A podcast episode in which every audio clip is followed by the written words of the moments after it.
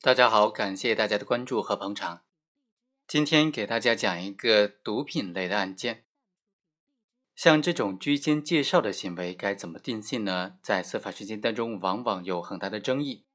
尤其是居间介绍之后，还帮忙收取毒资，甚至帮忙带毒品，那么这种行为算是非法持有毒品罪，还是贩卖毒品罪，还是运输毒品罪呢？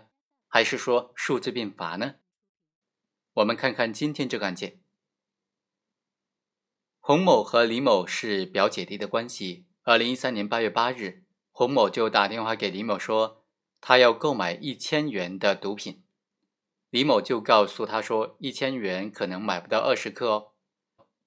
于是洪某就说，那买二十克也可以。就这样，这两个表姐弟啊，就商谈妥了买卖毒品的事宜。然后呢，李某就因为有事情就离开了酒店。与此同时，酒店房间之内还有张某、阿荣等等其他的朋友。张某发现李某将要贩卖毒品的情况，于是向公安机关报案。当天晚上八点多，洪某和黄某乘坐张某的车到天桥底下去找到李某。李某收取了洪某支付的毒资一千块钱。李某就说：“好吧，你先回去吧，这个钱我帮你去买毒品，我把毒品带过来给你。”但是当他听到洪某说没有钱坐车回家的时候，这个表姐啊又给了一百块钱给洪某，说这个钱拿去坐车。